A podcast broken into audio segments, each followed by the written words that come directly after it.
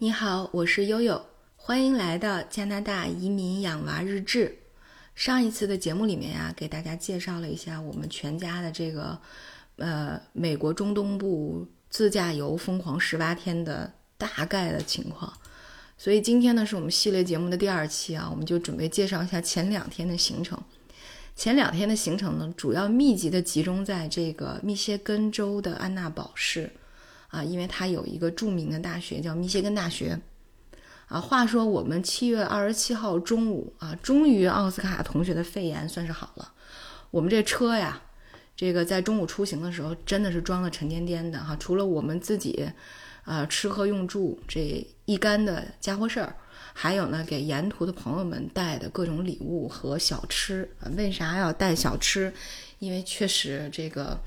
呃，多伦多能够买买到的中国的零食的种类真的是太丰富了啊！所以我们带了很多小吃，在一路上非常非常的受欢迎哈。不但是我们家孩子非常喜欢啊，路上可以吃，那么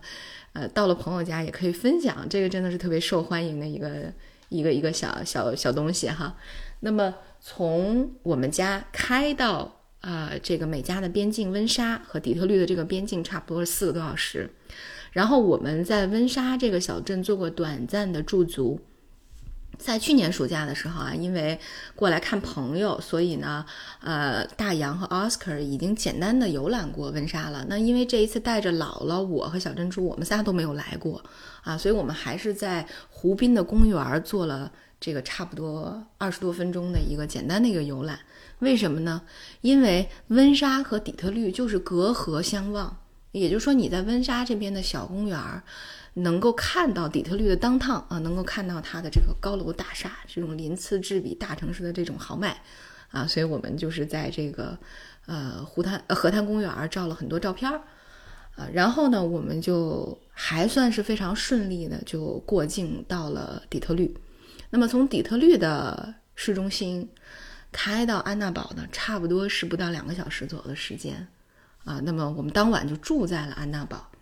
第二天早晨，二十八号早晨一起床吃了饭，我们就直接奔到了密歇根大学的这个校区。从我们的酒店到密歇根大学，差不多要开十分钟左右啊，并不是很远。但是这十分钟呢，你会觉得景景色完全不同，它的风格完全不同。那么这十分钟的车程，你会觉得这个小城的这个城市的风光和美国、加拿大任意一个小城其实没有什么不同，啊，但是你开到大学里面，那种非常古典的建筑，就一下好像把你拉回到了十九世纪，啊，确实，因为密歇根大学它的建校非常早，它建校的是一呃一八一七年就建校了，那么最早是在匹兹堡建校的，但是二十年以后，一八三七年。就迁到了安娜堡，啊，所以大家可以看到的那些主楼，比方说像法学院啊、艺术学院，对这些主楼都是十九世纪的风格啊，非常的威严大气。那么我们在呃最后一站卡耐基梅隆大学跟呃季博士啊一起聊天的时候，他说：“哦，你们第一站去了。”密歇根大学啊，啊，密歇根大学是不是特别古典、特别漂亮？哎，就整个的感觉就是这样。其实这是可能呃，美国当地也好，就是还是我们这种作为新的游客蜻蜓点水的看一下，这个对这个大学的总体的感觉就是非常的古典、非常漂亮啊。因为我们后面又陆续的参观了五六个大学啊，每个大学都有自己不同的风格。那可能提到密歇根大学呢，就是很古典、很。很经典的这种感觉。那说起来，密歇根大学这个安娜堡分校，其实你说到分校，那那那有没有总校或者什么？其实没有，其实最早就是安娜堡。那后来又多了两个分校，一个叫 Dean Dearborn，一个叫 Flint。啊，但是如果你在美国只说啊，这个 University of Michigan 就只说密歇根大学，那实际上指的就是安娜堡这个地方的这个安娜堡校区的密歇根大学。它呢是一个公立的研究型大学啊，那么因为美国有很多好的常青藤都是私立的，比如哈佛啊什么的啊，对，但是密歇根大学是一所公立的常春藤，呃，学费会便宜一点哈。对呃，我我们为什么觉得这个一看就哦，密歇根好牛啊？是因为它有超过百分之七十的专业都能够排在全美的前十名。那么在这里呢，就要跟大家分享一下，可能中国和北美这边在这个大学排行上，其实它的这个观点是不一样的。啊，你比如说在国内啊，大家会看说，哎，我的孩子去留学要不要上全球 top thirty，就是前三十或者前五十。啊，哪怕是这个这个这个学校里面好像比较小众一点的专业，啊，我也一定要让孩子们去上这个好的学校。为什么？一方面可能是我们国家的这个大学在综合排名上确实能够，呃，就是这个第一、第二是在各个专业都有说服力的啊。那么第二个就是，可能在留学生回国就业的时候，说句实话，还是我们这个行业的问题。HR 可能更多的就看啊，他留学的大学是不是个野鸡大学，对吧？这个对对于我们 HR 是非常重要的一个问题。我们可能没有办法了解全世界所有大学的最牛的专业和最鸡肋的专业，但是我们能够就是比较容易铭记的，就是前三十、前五十这个世界是这个这个有大学是哪些。所以在特别内卷的人才激烈的这种竞争的情势底下。那么最终就形成了一个印象，就是我们要去那个最好的那三十个大学，但是在北美情况就完全不一样啊！包括欧洲，比如英国，我留学的地方，别别的国家我没有没有发言权哈。就说英国和北美这几个地方啊，这三个国家，就是我们总体感觉就是我们一定还是要看这个专业在大学的总体排名的情况啊，这个是对我们未来的研究、学术发展和就业都是有很强的一个说服力的。比方说啊，我在英国留学那个大学，以前我给大家介绍，大家可能都没听没太听说过啊。因为悠悠大家了解了埃克塞特大学，但是在英国埃克塞特大学挺有名的，为啥？因为埃克塞特大学的会计非常的好，文学非常的好，就大家会因为专业而觉得哦，这个学校非常牛。那密歇根大学就是这样一所公立的大学，百分之七十的专业能排到前十，这说明什么？说明它是一所综合实力非常扛打的大学啊，所以非常非常牛。它特别好的，比如牙医学院、医学院，呃，这个艺术设计，包括法学院，嗯，就是都是很好很好的学院和专业。为什么呢？因为这个他这个学校的校友有二十六位诺贝尔奖的获得者，一位菲尔兹奖得主，六位图灵奖的得主，还有一个美国总统，八个宇航员，十八个普利策，二十五个罗德学者，三十多个各个大学的校长。啊，所以校友资源也是非常的庞大而强劲。另外呢，这个密歇根大学还有一个特别牛的是，它有一个非常非常大的，嗯，这个这个呃体育场。啊，它有一个非常大的体育场，而密歇根大学的狼獾队 （Wolverine），Wolverine 一方面是密歇根州的一个怎么说呢？叫什么？就是吉祥物。这个 Wolverine 是狼獾，狼獾如果大家觉得好像有点抽象呢，就是就是 Wolverine 还是那个金刚狼，就叫 Wolverine，实际上就是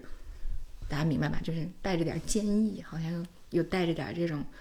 这个小型哺乳动物的皎洁，就是这种这种感觉的哈。所以密歇根大学的狼獾队呢，也是一个顶级的，在这个呃他们的 NCAA 顶级 NCAA 是什么？顶级联赛当中获得过四次大满贯吧？四球大满贯哦！我的妈呀，四球大满贯，包括橄榄球、篮球、棒球、冰球、足球，它是一个联盟，它其中。这个大学获得过四项球类的大满贯啊！他的学生在奥林匹克运动会上获得了超过一百八十枚的奖牌，所以它是一所体育名校。和我们后来去的俄亥俄州立大学叫 ALSU 简称，对吧？ALSU 他们两个是非常强劲的对手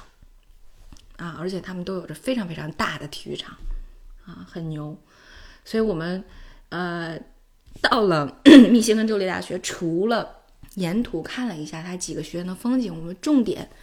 呃做了几个参观哈。一个就是它博物馆的参观，密歇根州立大学的有这个自然历史博物馆，呃，还有一个考古博物馆，还有一个艺术馆。然后我们花了差不多两个多小时的时间看了三个博物馆。然后呢，还有它最古老的一个非常有代表性的学院，就是法学院。我妈妈在年轻的时候是个检察官啊，所以她对这个法学院特别感兴趣。于是我们又去了法学院。那么总体来讲啊，在整个当我们这个十八天的旅行结束以后，可能密歇根大学的这个自然历史博物馆和这个美术馆都不能排到前三，可能都排不到前三，都不是最好的。但是作为一家大学的，博物馆、美术馆，它的水平还是相当高的，或者说是让人震惊的。我们没有想到，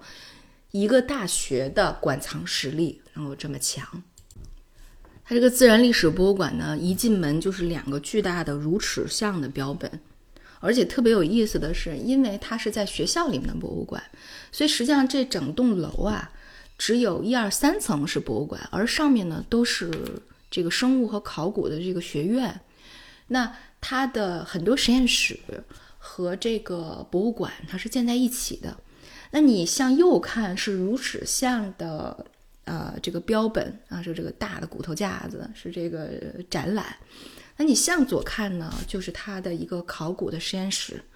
啊，它会把实验室用的一些器械，通过一个非常大的透明的玻璃展示窗展示给你，他们是如何来工作的。所以。你除了看到这些馆藏以外，你能够，哎，一转身就能看到他们的工作和实验的场景，哎，这个在我看来真的是太酷了啊！特别是在实验室里那些非常高端的设备仪器啊，还有这个整个的这种呃学术和实验环境啊，我当时觉得特别心动啊！跟奥斯卡说了半天，我说奥斯卡，你要将来能在这样的一个地方工作和学习，这是一件。多么令人开心的事儿哈，多么多么爽的爽的事儿啊哈，对，然后我们参观完了自然历史博物馆以后，又到他的美术馆，啊，它的美术馆是一个椭圆形的建筑啊，一个二层的椭圆形建筑，那有个非常漂亮的玻璃穹顶，它有自己的很多这个呃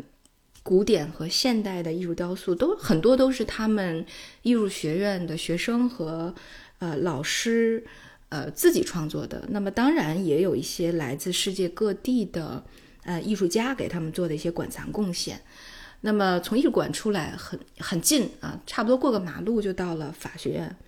啊，法学院里面有一个非常古典的，就感觉好像一进去就到了牛津和剑桥的那种图书馆，非常非常古典的那种呃图书馆。然后呃，我们简单的看了看他的图书馆，然后在门口照了很多相。对，然后就差不多吧，两个多小时结束了这个旅行。对你就会觉得，就是当你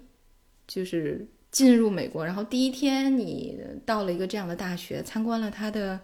这个博物馆和校园之后，你会觉得，哎，这个旅行真的是挺神奇的，因为我们很难想象，比如我我自己的母校中国人民大学能够搞三个博物馆出来，是能够卖票让大家参观的。能够在里面玩两三个小时的，好像我们这方面的这种科研的相关的积累啊，包括能够分享出来的不多。啊，这种呢，这种东西只能让我联想到，可能我们在国内体验到的就是中科院的国家动物博物馆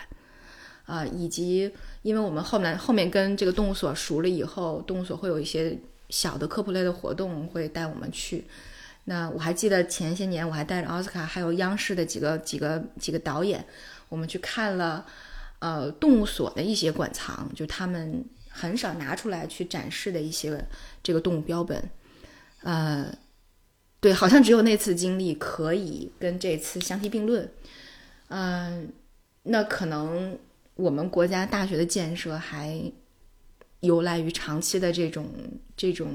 经费的投入啊。这种嗯建设呀，就具体我我不知道这个中间到底我们还有多少距离，但是我觉得，嗯，希望能够看到更多的大学面对公众的这种呃教育的资源能够拿出来共享的东西哈。所以其实这一次就第一天的这个经历，还是让我们觉得挺震撼的哈。呃，那今天呢就。今天在节目里呢，差不多就给大家介绍一下这个呃